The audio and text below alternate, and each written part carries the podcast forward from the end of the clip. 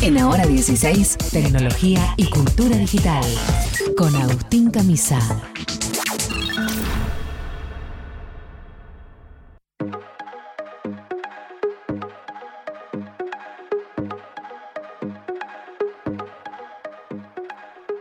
Rápidamente retomamos el sendero de la información para recibir a nuestro querido compañero Agustín Camisa. Vamos a hablar de cultura digital hoy. ¿Qué haces, Agus? ¿Cómo andás? Bienvenido. ¿Qué tal? Muy buenas tardes. Eh, hablábamos de mucho dinero. Hay una crisis en el mundo de la tecnología que es el tema de la publicidad.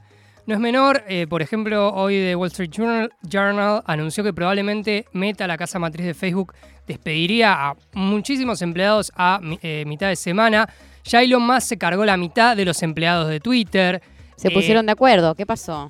Es un problema con la publicidad, básicamente. ¿Cómo, ¿Cómo hacer rendir esas plataformas que 150 años después de los primeros medios de comunicación masivos, las, primeras grandes tiradas de diarios, siguen dependiendo de dos modelos de negocio, la publicidad o la suscripción.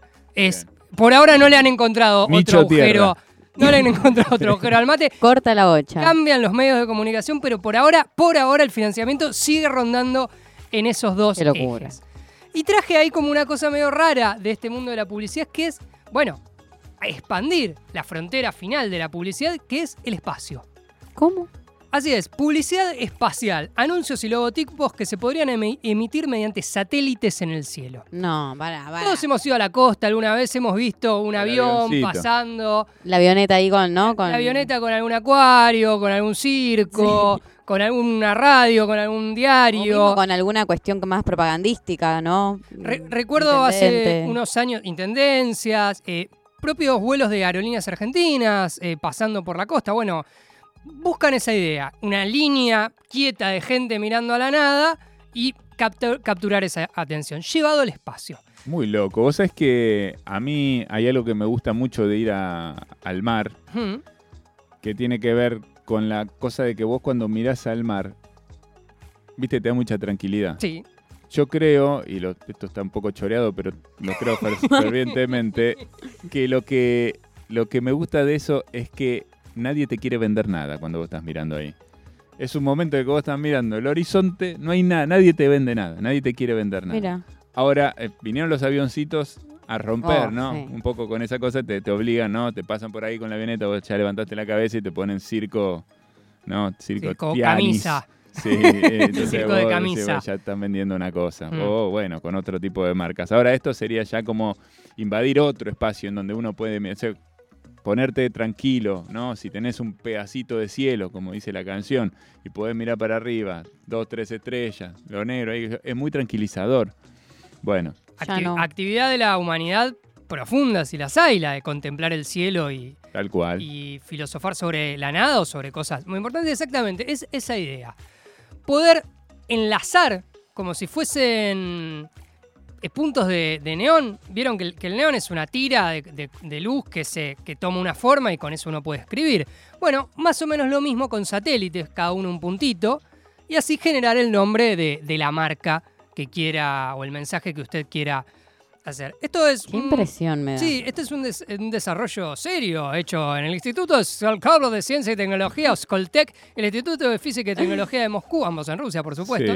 Eh, establecieron criterios para garantizar la viabilidad del proyecto para utilizar estos satélites, que no son los únicos. La idea es usar 50 unidades de pequeños satélites y eh, de a partir de ahí ir creciendo en número para como ir, aparte moviéndolos en todo el cuadrante del mundo, ¿no? Sí. Tengo una pregunta, que es la siguiente. Viste que ya hay eh, los drones. Exactamente, sí que ya te hacen un poquito en el cielo el dibujito que vos quieras. ¿Cuál sería la diferencia? Bueno, la diferencia es que esto está primero fijo, o sea, vos no te podés escapar y, captura una gran cantidad de, espacio. Imagínate que un show de Se drones. Ve desde muchos lugares distintos. Exactamente. Eh, si podés ver una estrella, podés ver la luna, podés ver este anuncio. Sería Están tan altos en el cielo y que ocupan muchísimo más eh, espacio visual. Es básicamente el, ocupa el mismo espacio y el mismo campo visual que una estrella.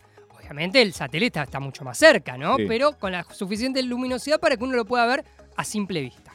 Tiene que ser una noche estrellada, más o menos clara, obviamente si está nublado no se puede ver, pero se ve en muchos kilómetros a la redonda. Esa es la gran diferencia. Me estaba acordando, de, ¿te acordás que durante una época, hace un par de años, estábamos todos medio siguiendo eh, eh, como esos trencitos de la alegría de satélites que mandaba Elon Musk, ¿no? Starlink. Estaban un poco experimentando, vos decís. Bueno, Starlink funciona, eh, lo hemos hablado en estos espacios cuando en realidad no anunció, como que se separó el nombre para por ahí en algún momento operar en nuestro país.